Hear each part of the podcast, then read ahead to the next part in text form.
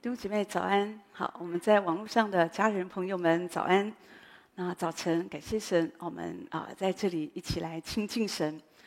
那早上我就特别想到关于试炼，哈，试炼这件事情。那试炼是免不了的，试验也可以讲到挑战啊、考验啊这些。好，那我们每一个人都会遇到试炼，可是，在试炼的时候，我们究竟应该要怎么样来面对？我们怎么样来依靠神？那我就想到谁呀？我就想到以撒。好，以撒在圣经里面其实提到以撒的事不多，就一些，可是我觉得有很多。可以值得我们省思的，所以我想说，用一段时间啊，我们可以来分享关于以撒还有他的家庭。好，那从这其中我们来学习，我们可以怎么样更多的经历神，更多的来信靠我们的神。在创世纪二十章啊，二十五章第二十节这边，其实从十九节这里就开始记载以撒的故事，之前都是只是讲到以撒跟他爸爸，哈，比较是这样，很少。啊，提到啊，他的具体的事情，可是从二十章、二十五章的这个呃二十节开始，就开始记载了以撒还有他的后代很多的这些事情。好，那二十节就讲到他结婚，他讲到说，以撒娶利百加为妻的时候，正好是四十岁。那他娶了，我们知道他娶了拉班的妹妹，哈，也就是利百加，啊，娶了利百加，哈，那呃。他这里讲说，他娶利百加的时候刚好是四十岁。那你知道四十这个数字，哈，在圣经里面就是一个试炼，它的意思就是试炼，它是一个试炼的数字。所以我就发现，对耶，真的，你看我们其实上帝是蛮公平的。好，我我我自己看，大概人在四十岁以后，当然有一些人是比较特殊，他们有的时候会在四十岁之前，他们就会遇到一些试炼，好，一些很不容易的环境。但是我想说，那个真的都是也是比较特殊的一些情况，绝大多数大概是中年开始，你会遇到很多的挑战，好，你开始会经历到上有老下有小。你有家庭要照顾，然后呢，还有这个呃父母啊，还有你的工作，好，压力各方面，呃，就是开始就是会有人说，中年人好像夹心饼干一样啊，不就是三明治一样，就是说我们夹在其中，我们其实是会有点压力。以前啊，单身的时候，我我想以撒也是这样，单身的时候他很快乐，有时候他工作工作完了，我觉得他的个性就是他的个性有一点。也不是说有点散哈，不过我觉得他蛮爱吃的。这个后面我们可以提到，就是 你会发现他就是他就是这样，他工作完他就是在田间默想哦。也许我们觉得他也蛮艺术气息的，啊，当没有结婚之前都可以这样子，很好像蛮自在、很悠游的。他也不在乎四十岁有没有有没有讨到老婆，他也不会觉得好像太紧张。至少圣经没这样说，而且很多好像他也蛮依赖他的爸爸。因为就连这个太太都是爸爸啊、差遣仆人去帮他找的，哈，好像他也不是那么的，至少圣经里面没有看见他有自己的啊、主见呐、啊，好，那他就是这样子，好，至少从字面上我们可以看，好，那当然神不会让我们一辈子都这样。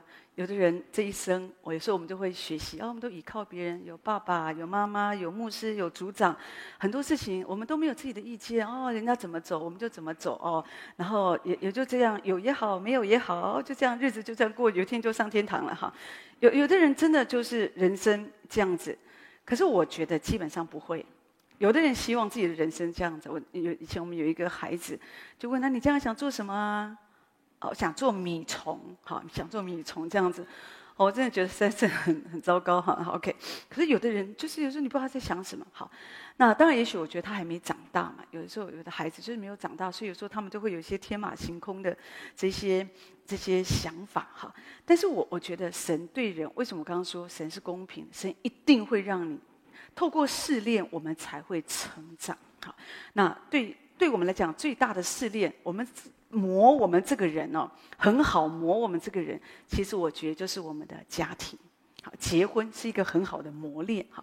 那这是当然，这是很多单身的啊弟兄姐妹啊，他们不太能够，他们不太不一定很能够了解的，因为他们总是有很多的梦幻啊，结婚就很好啊，王子公主从此就过着幸福快乐美满的生活。他们忘记王子公主，他们还是要面对柴米油盐酱醋茶，还是有很多生活很实际的问题啊。公主不可能每天都那么漂漂亮亮，当她卸妆以后，你可以接受吗？好，这也是一个问题。前两天我看过一个新闻啊，就讲到啊、那个就是讲到一。一就是一个丈夫，他就诉请要离婚。好，为什么呢？因为他们拍，我就看那个全家福嘛。啊，他他跟他太太都很，他长得很好看，太太也很漂亮。可是那个孩子就是太丑了，非常的丑。特别是那个第二个女儿啊，丑到爆。好，所以他就觉得，他就怀疑这不是我的孩子。好，可是你去检验，发现 DNA 也是我的孩，是我的孩子这样，可是他就没有办法接受。那我为什么会生出这么丑的孩子？好，所以就就上告，因为他觉得这不是我的孩子。就后来就就是后来这个太太终于承认，就是自己花了六十万人民币啊去整容，好这样子。所以有时候我就去发现，隐藏是没有不显露出来，你这一代看不出来，下一代也是看得出来。所以真的。就这边有的时候婚姻哦，有的人就很多的梦幻，只看外表，好快快乐乐。接接下来你还是要面对很多的问题。那家庭，我我自己觉得家庭婚姻还不只是说容貌，有有一天，你知道，你就是不能够。如果有的人真的有的人，他们就是太看外貌，所以有时候我会听见有的人一直在寻找对象，到好老年不是年纪很大都没有结婚，为什么？一直在寻找那个完美的对象。那人就是没有完美的嘛，哈，所以你你要找的是合神心意的，你要知道说，哦，这是神为我预备的就可以了，哦，然后这个人他人品也很好，也爱主，然后呢也没有什么不良的嗜好，也负责正直，我是觉得差不多了，哦，那如果说你一定又要哦，他要一百八十公分，然后呢，那又要有这个二头肌、三头肌的，然后又要有车子，又要房子，你有的人开一大堆条件，那就单身到底啊，好，所以有的时候就是。不用这样子想，但是问题是，这个是其中一个部分。有的人很多的梦幻，我刚刚我讲了，单身的时候会这样。可是你进入家庭，所有人都知道，进到家庭就是非常非常实际的，哈，就是很。家庭是一个很实际的。你没有结婚的时候，你可以有很多的梦幻哦，对啊，你们可以去去高级餐厅哦，吃浪漫的这个法国餐。你结婚以后，你就会做什么？你知道吗？省下来，在家里随便煮就可以了。大家一样都是吃饭，对不对？年轻还没有结婚的时候啊，对方给你送个花，你很高兴哦，好好哦。结婚以后就怎么样？这个这个这个新台币哈，钞票就钞票就更好，就就说意思就是你会很实际，你不会觉得一天到晚会觉得说像以前那样很很很很不实际，就是要很多的这样子一个花费，让就是一些排场啊干嘛的。其实我觉得那就不实际，所以我说家庭它是一个试炼，因为在其中，有时候个性不一样嘛，哦，那呃就就是就会有很多的磨练。好，那我觉得虽然圣经没有讲这么多，可是我觉得也是有很多的考验，至少一个考验就是他们没有孩子。好，圣经上提到说他的妻子不生育，好，所以他就为神祈求，好，他就就是祈求神让他怀孕，可是显然。哦，不生育这件事情很很也很大的问题，因为他虽然祷告了，并不是说哦，他帮他祷告，他就立刻生哎。这里这一句听起来好像他一祷告他就生了哦，他是经过二十年才生的。好，我就想说二十年也是很长，他爸爸经过二十五年才把以撒给生下来，可是他爸爸那个时候大家记得吗？就是家庭多么混乱。他听太太啊，太太想这么久了，那再老就更没有机会啦，所以干脆就娶这个他们的婢女这个夏甲哦，就在这个过程，他其实还又娶了一个妾哦，又给他生了。那只是二，只是二十五年后，那个应娶之子以撒才才来。可是问题是你有没有发现，这个这个以撒他并没有娶妾哦，那会不会是利百加？哦，利百加这个太太她可能不准不准给我娶小妾，好、哦，也有可能。总之。不过我觉得还好，因为以撒的个性，他就是就我们说的，他比较温和。有人说他比较胆小，比较胆怯，所以他不太会做什么决定。所以哦，就是 OK，平安平安，不要跟他吵。有可能，但是问题是，有的时候就是这样，没有孩子在那个时代，在这个时代，通常大家会觉得大家都这样嘛啊，现在就是少子化，或者大家觉得不婚而不育，好，不不生育，大家觉得这个没有什么哈，因为你生了也养不起，那干脆不要生，好，自己过得好就好，也是。可是，在那个时代不是这样。这个生产哦，有孩子，它讲的是一个祝福，而且还会有一个传承的这个问题。所以，其实当然就是会很困难。所以，你可以想到一个家庭，每一个月、每一次都在期待这个月会有宝宝，又没有，又没有，又没有，一次又一次，又一次又一次的失望。弟兄姐妹，这个就是一个试炼。什么叫做试炼？试炼就是我有一个期待。好，我在一个环境当中，我有一个期待，主救我，主帮助我。可是问题是一次又一次又一次的失望，因为神好像没有帮助我。我觉得他们至少在面对没有儿女这件事，我觉得他们正在接受这样的一个试验，好像家里一到晚上都静悄悄的。如果说他们没有共同的嗜好、共同的价值观，好像共同的这些兴趣，那就有时候夫妻两个都没话讲，哦。所以就会更冷清。所以为什么有人觉得说哦，家里有孩子就比较有一点生气呀？而且夫妻就有共同话题。有些当然这个也不是很好。有的夫妻哦，有了孩子哦，就是所有的话题都围绕在孩子。所以有一天当孩子长大离开以后，两个就没话讲。好，因为孩子走就没有话可以讲，这样子，这也不是一个，也也也不是一个好事哈。最最重要是。我们要了解那个家庭的关系，最重要是夫妻之间是最重要的，接着是儿女啊，千万不要，特别有些妈妈们一有了孩子就把丈夫好像变成是比较次等的，这个这个也是不对的哈。但是重点就是，他们面对这样的一个不生育的问题很困难。弟兄姐妹，二十年的时间，我在说二十年的时间是很长，因为有可能在过程就有点想放弃了嘛。就像我们每个人在接受试炼。我们也会有这样的一个经验，就是主啊，我真的是想放弃。我们今天为什么要等候神？就是因为我们也都会遇到试炼，就像现在我们的国家也在试炼当中。可是有时候我们只能等候神，仰望神主的怜悯，在这个过程当中，主你给我们恩典。好，那对这对夫妇来讲，好也是这样，他们只能仰望神，而且在其中，或许有的时候。呃，我们应该正面一点来看，允许他们彼此打气，不要灰心。上帝一定会给我们孩子的。我们继续祷告，我们继续祷告。也有可能有这很正面的一面，可是当然也有可能很也有很负面，会怪来怪去。一定是你身体有问题，你身体才有问题啊，都是你要这样啊，就就是很多嘛，这样子哈。那所以总之，那是一个试炼的过程。感，但是感谢神，只要我们常常祷告，不要灰心。时候到了，神就给我们祝福。这里提到说，神就应允他的祈求，那利百加就怀孕了，好，她就怀孕了，好。那所以有时候弟兄姐妹，我在说，神应许给我们，给这个以撒后裔，他他有的时候他好像看起来迟迟的，他没有立刻成就。神有的时候是借着看起来好像有点拖延，可是是在试验我们的信心。来写明那个信心的宝贵，所以在试炼当中，你如果真在遇到一个试炼，好像神没有立刻听你的祷告，好像你所应许的神有话给你，可是你觉得环境都不像。你知道神常常我们祷告一件事，神给你一个应许，可是问题是神给你应许，神给你一个话，神不是代替你来祷告。弟兄姐妹，你要了解，当神给我们一个应许，神给我一个话，对不对？不是说 OK，神给你话了，然后接下来就交给神了，我们没有我们的责任。不，神给你一个应许，说的就是他要鼓励你抓着这个应许来祷告，一直祷告，把这个应许当做你的信心的基础。所以你要抓住神的应许，在那里恒心的祷告。所以这个很重要。弟兄姐妹，如果你要知道，如果上帝每次我们祷告什么，上帝就像阿拉丁神灯一样，哦，他就立刻垂听你的祷告，那会是一个很大的灾难啊！我想到华理克牧师哦，他曾经说，他年轻的时候啊，那他当然就是很多年轻人都一样的问题，都希望有个伴侣嘛。还有，那他也很敬虔，也很爱神。一个爱神的人，通常都是会祷告神主啊，求你为我预备一个合适的。合适的伴侣啊，哦，那在我们还没有遇见之前，求主都把我们的心门关上，这样子。好，那都这是很好的祷告。不过有时候通常都会接下来就会有一个祷告，就是主啊，现在应该是开门的时候了吧？哈，那可是他是觉得神都没有听嘛，都没有开门。可是他后来他说他很感谢神，当他回头看的时候，他很感谢神。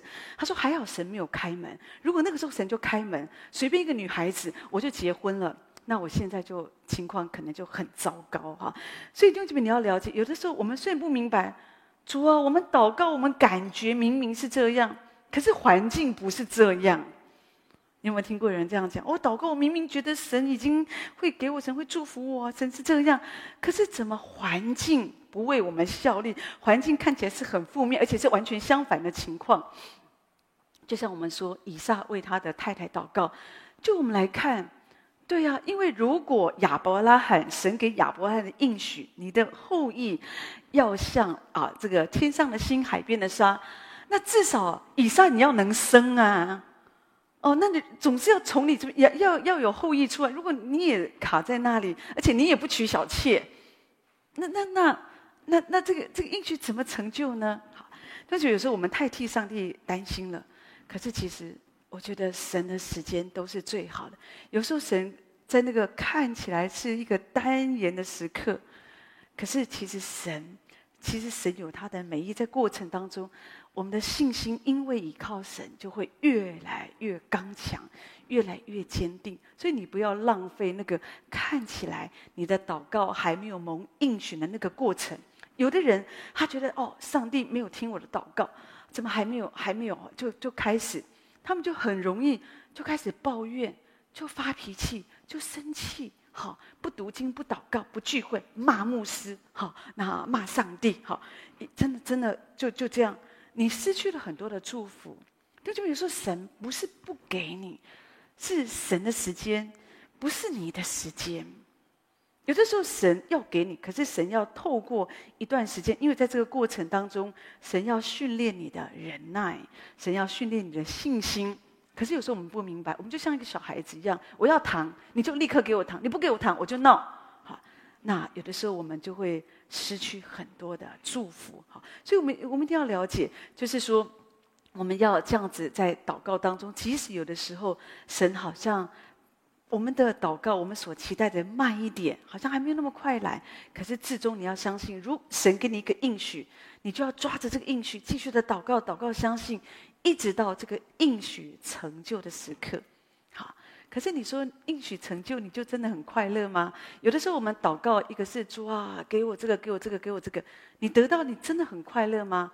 从圣经来看，也不完全是，也不完全是。我最常讲的就是，他们以色列百姓啊，他们想吃肉，他们就跟神说：“哦，给我肉肉肉肉肉，没有肉吃，他们就闹。”后来神实在是不想再听他们抱怨，神就给他们肉吃，飞来很多的鹌鹑。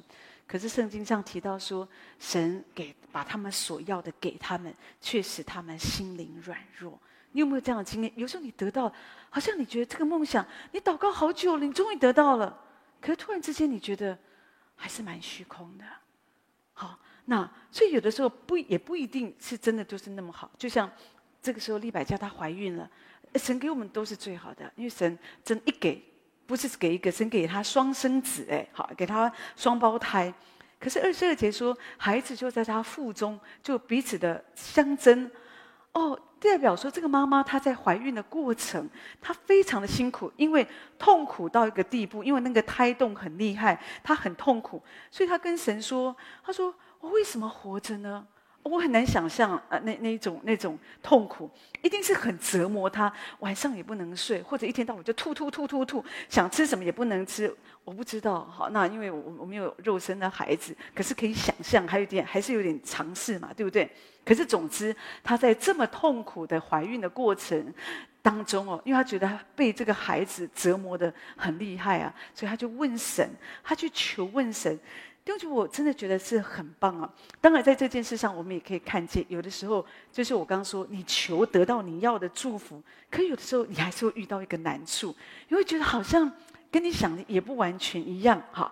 但是像利百加所做的很好，他就是来求问神，他来问神为什么会这样呢？神，你既然给我这个啊，可是为什么我好像又有新的难处呢？弟兄姐妹，当神把你要的给你。哦，你的梦想给你，你得到了你的梦想，你发现哦，你要面对的挑战更多，那你要做什么？好，你不能说啊，反正我自己选的，我自己要的，我就自己认了，也不是这个态度，而是我们就是来到主的面前，像利百加一样来到主的面前，任何事情遇到任何的困难，这个都是我们的态度。遇到一些状况我们不明白，这里说利百加他就求问神，你不要依靠自己。今天很多人他们遇到一些困难，我在说他们没有办法信靠神，好，因为人的动作真的太快了。人太习惯依靠自己或者依靠朋友的建议，可是我自己会觉得说，我们要操练学习，就是你自己的问题嘛，好，你自己真的这个就是呃，你很在意的。那你一定要自己来到神的面前，你不是只是求别人为你祷告。我就常常常常喜欢想到这个林肯总统，因为我真的觉得他是一个很好的总统啊，应该很多总统要向他看齐才对啊。那所以呢，那个时候在南北战争的时候，很当然很不容易，可是他就是非常依靠神。他就是常常就是因为他不晓该怎么办，他就是跟神说：“神啊，这个战争胜败都在于你，我我没有办法决定，可是求你帮助我们打赢这场胜战。”但是他当时我我在说这个林肯他的心哦，他真的是，我觉得他真的是有一个爱百姓的心、敬畏神的心。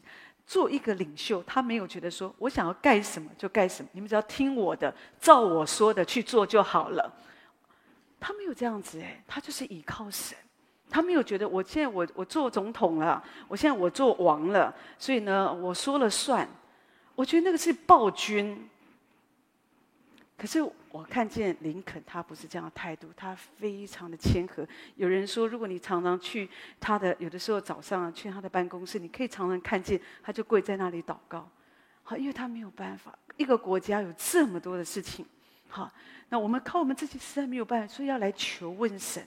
你求问神，弟兄姐妹，你知道，神就会给我们启示。所以当他来到神的面前，神就对他说，就把未来这两个孩子的未来告诉他，说在你的肚里这两个孩子，说的是两国啊，而且有两个民族要从你的身上出来，这族要强于那族，将来大的要服侍小的。神非常的清楚的来讲到说，这个双胞胎在他的腹中相争，其实也预表将来以色列人跟以东人，他们就是会相争。那是一个有时候我们在自然界所发生的事，哦，在在灵界所发生的事，有的时候也是预表着将来在自然界它是会发生的。所以，这就我们在自然界当中啊。我们有时候会经历一些事情啊，你你真的要有一个，我们要明白，所以我们要来求问神，那要从神领受那个启示。那当然我也不明白，我不确定说会不会是因为这样，因为我们知道天底下最偏心的家庭啊，我觉得就是就是利百加跟以撒了。真的从圣经里面仔细的研究，我就觉得说。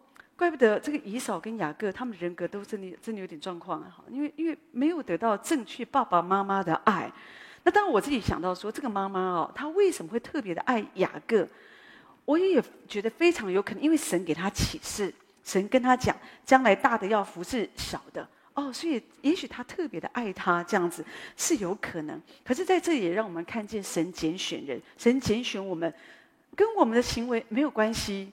他们都在妈妈的肚子里，这个时候看不出雅各的行为比较好，没有。所以弟兄姊妹，有时候我们没有办法抱怨神，你为什么这样对这个人？你又为什么对那样对那个人？那个都是神的旨意。有时候我们只能服在神的旨意当中，我们就是降服啊，在神的旨意里。所以有时候我们不明白。我们不明白，并不代表上帝是错的，因为从他们两个人的身上，仍然有很多属灵的功课是值得我们一起来学习的。让我们继续来看，你看，啊，果然时候到了，他们就生就生了，果然是双胞胎。所以弟兄姐妹，神的话是信实的，一定会兑现。而且刚刚我提到，其实上以撒只求一个孩子，神你给我一个孩子啊，可是上帝给他两个，好，所以。弟兄姐妹，你要知道，神听你的祷告，常常是超过你所求所想的。可是你如果不祷告，你就什么都没有。好，所以你不要焦虑。我们常常在这里，好像特别在试炼的时候，弟兄姐妹在试炼的时候，我们人就是会焦虑。对不对？不管是身体的试炼，好，你你你有没有看过？有的人，有的孕妇啊，他们在怀孕的时候啊，啊，那也是个试炼嘛，对不对？一方面又想保护孩子，二方面身体又那么的不舒服，那糟糕了，遭殃的通常都是丈夫啊，或者是家里的这些啊东西呀啊，啊，有时候有的人就是就很容易常常发脾气啊，就那么闹啊，吼，这些也是有。可是那个就是一个试炼。不管你的试炼，在家庭发生什么样的试炼，在工作发生什么样的试炼，弟兄姐妹，你所要做就是祷告，你不要在那里闹，不要在那里焦虑。在试炼当中，你最要做就是来到主的面前，求告神，啊，神会把启示给你，而且神会把双倍的祝福给我们。我们要这样信靠神，好，那就就很有趣。我们看见哦，就就生出第一个孩子啊，第一个孩子是以扫，这里讲到他就是。呃，身体发红，浑身有毛，如同皮衣耶。好，我这我觉得这个圣经形容的真好哈。那给它取名叫以扫，就是有毛的意思。那我想说，所以你可以想象，通常我我以前想到他都是觉得就是毛茸茸一点点嘛，这样。可是他其实不是，他连脖子啊这边全全身都是，就像个猴子一样。他可以这样想象，哇，毛茸茸，你很难想象，怎么会生出一个这样的人呢、哦？所以有有点，有点，我觉得有可能是不知道是不是细胞的一个变态，所以。就是孩子就怪怪的这样子哈，那我也不晓得会不会，有时候妈妈也会偏心。通常有时候妈妈喜欢那种漂亮的孩子，有没有？哦，好可爱哟哈。那有的就生得像个猴子，就尤其觉得很讨厌哈。这样也有可能，那不知道。那当然也有可能，像我刚刚说，有可能神给他启示，觉得说哦，因为将来这个雅各神要大大的使用。反正总之。就是以扫，他就是这样。但是在这里有一个属灵的意义，讲到身体发红，浑身有毛。其实这个说的都是象征着我们的血气，我们这个天然人。讲到说我们啊、我们这个人的野性，我们没有被驯服，我们不服神的权柄。事实上，从以扫的个性当中，你也会看到这样的一个一个一个个性。那这个就是我们要去对付的。所以为什么刚刚说我们从他的生命，他们的啊、生命当中，好那。我们可以学到很多宝贵的功课。那之后，我们看见这个啊，以以扫出来啊，可是跟着以扫出来的，不是说先把一个拿出来以后，哦，洗干净，哦，还有一个，我们把它抓出来，不是的，是以扫出来之后，后面跟着，因为抓着以扫的脚跟呐，啊，啊，脚跟呢，就是雅各，是连在一起的，啊啊，所以啊，爸爸妈妈给他取名叫雅各，意思就是抓住。抓住的意思，那当然这个也很符合雅各的一生啊。雅各的一生就是他抓抓抓抓，好，很会算计，很会盘算，就是个骗子。不过我觉得雅各真的也是很很惨，他这一生都在骗，都在算计，而且我觉得他很聪明。你看，一碗红豆汤就得到一个长子的名分，那这个这个是很聪明的，弟兄姐妹，你你你知道长子的名分。哦，后来我们会再继续的讲，那个是很大的祝福哎。可是，一碗红豆汤，怎么会这样就就就给骗了呢？好，那他就是很很会算计嘛。好，他的一生当中，他就是这样骗爸爸。好，这些很多。那但是呢，我觉得他这一生也一直被骗啊。从他结婚的那一天，他就被骗了，新娘子就搞不清楚是谁啊，对不对？后来又被拉班骗，然后又被他自己的儿子骗。对不对？哦，你最爱的约瑟死，一件衣服就把你骗了，这样。所以有的时候我们真的要留意啊。不过当然，雅各，雅各也是说到我们这个人属的属灵生命，也透过他的生命，让我们知道神一直在磨我们。我们这个人，我们天然人，我们就喜欢抓这个抓人的肯定啊，抓钱财，抓爱情，抓这个抓那个。可是有的时候神哦，他会兴起环境，让你不得不放手。然后呢，当我们放手之后，我们才明白，原来神要我抓的就是他的自己，抓的就是他的应许。唯有当我抓住神的应许，紧紧抓着神的时候，一切才有可能带来祝福。就觉得神对我们这一生，在圣经里面有许多属灵的人物哦，我真感谢神有这么多人物可以让我们可以分享，我很多的省思哦，我就真的觉得是真的，我们这个人，如果我们。没有这样紧紧抓住神，真的很很困难呐、只可惜今天，说实在，有时候我我会我自己看，我今天早晨起来我还觉得蛮感叹的，因为我就想到哦，全球暖化的问题真的是日趋严重，非常的严重。那这个问题会带来很大的一个状况哈，因为现在天气越来越热，而且那种极端化的，要么冬天冷得要命，好，要么就是夏天热得要命。而且大家越来越没有办法，你知道，有时候什么事，有时候会甚至会到四十度啊，这些有时候外面的体温比我们的身体还热。好，那所以有时候当然这个就是整个气候暖化嘛，整个就是就是被人类给搞坏了。所以当然有人就提倡说我们要节能减碳呐，但是太难了。你会发现，因为现在太热，有时候连你睡觉的时候你都很热。以前傍晚我们说哦，傍晚去散步有没有啊、比较凉爽。现在一样热得要命哈，真的很热。连有时候晚上睡觉，有时候我晚上我们回家哦，这个厨房一看哦，还在三十四度这样子啊，这就是就是很热哈。所以有的人有一次我听我们姐妹说，哦，这个我没有开冷气，我真的活不下去，这么严重，所以所以很难节能减碳。但是这个问题就是也是会产生很多问题，就是神造万物，本来把一些。一些生物、一些动物，它们本来应该在属于它们的地方，可是因为全球暖化的问题，它们就会一直迁移，有时候会越来越靠近人类，所以接下来就很可能有一些病菌啊，就是哦，就是人传人或者动物传人，很多这样搞搞在一起，所以在幕后的世代，弟兄姐妹会有更多的传染病。好，那再加上人体，有时候我们真的可以都负荷得了吗？因为越来越多的这些疾病、这些问题，都是以前没有的。哦，因为以前没有全球暖化的问题呀、啊。哦，那所以，所以有的时候真的，我我觉得太困难。还有空污的问题，我记得小时候，我们真的常常一出来就是满天星星，哎，在台北市。一出来，你可以看到满天星星，跟着月亮走，看星星，数星星。晚上，小时候我们都还有记忆，我们就在阳台上面哦，在楼上阳台上，我们就去看星星，哦，听故事，多好。现在有吗？哦，不要出去，空屋，戴口罩。好，有的时候小孩还会提醒家人说，出去要戴口罩。好，这样子。那所以真的是很困难。问题在这样的一个，其实我觉得这就是末世，末世的征兆。可是问题在这个末世当中，我却看见有人。他们不以为然，他们继续的抓钱财，抓他们的梦想，抓世界的享乐，赶快赶快，今朝有酒今朝醉，趁着还没有打仗，好好的吃，好好的玩吧。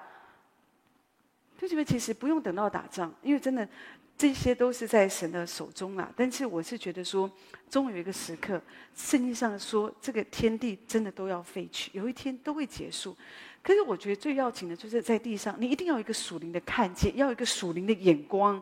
我们也不需要像雅各一样，人生到最后被神磨到最后，哦，我们的生命才变成像神的王子以色列，哦，我们才好像开始一直的被改变。我们应该先有这样的一个属灵看见。最棒的就是我不要抓这个世界，而是主啊，在这样危难当中，主我要紧紧的来抓住你。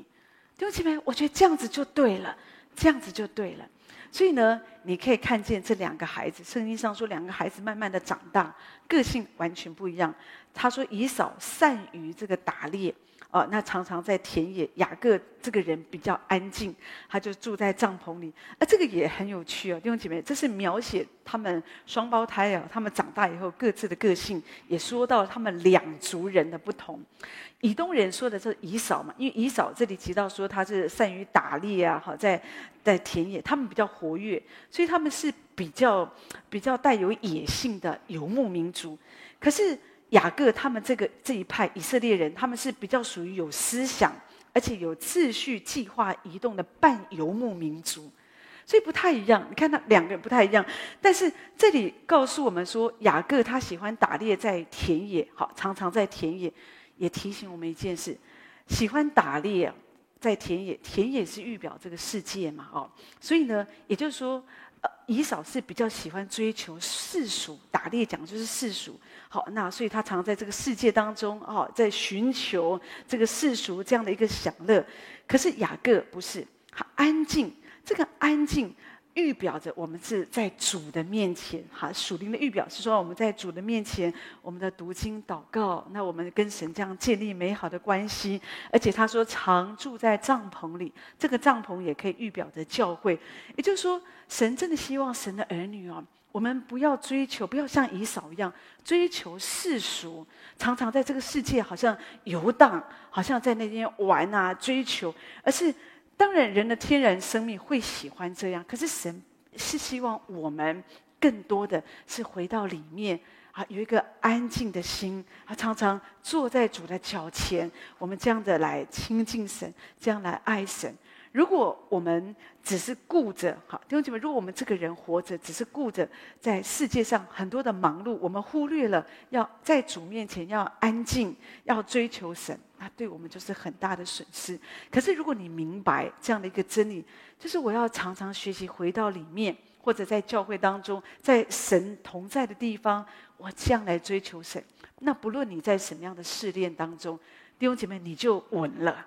也就是说，你可以，你可以很平安的经过那个过程。好，你你在世界，你不会找到出路的，那个出路都是短暂的，而且。有的时候就是仇敌的一个谎言，但是如果你真的常常在主的里面，我再说就会不一样。所以我想今天我先讲到这里，下次我们可以继续透过啊他们的这些事迹啊，那我觉得我我觉得可以从我我我真的发现，当我更多的研究来来细读的时候，我就发现真的很有趣，讲到我们人生中好多的问题，可是归咎到一个点。真的，如果我们明白要回到里面，我们要来亲近神、仰望神，弟兄姐妹就不会有问题。在你人生的试炼当中、考验里面，你就是知道，我我我不要在外面，我不要焦虑。好，我要做，我就是要求告神，然后我从神领受启示，然后我要学习安静的在主的面前，我要信靠神，我不要觉得一下子。好像觉得有，因为有时候感觉神比较慢嘛。有的人就是因为神比较慢，就去世界寻找方法、寻找策略。可是我们千万不要这样。我们就是这样单单的寻求神，而且在神给我们启示当中，我们继续的往前，那我们就可以在试炼当中，好更多的领受从神来的恩典跟祝福。我们说那是一个双倍的祝福。愿神用他的话来祝福我们每一位。我们来唱这首《神的孩子》，然后我们请牧师为我们做祝福祷告。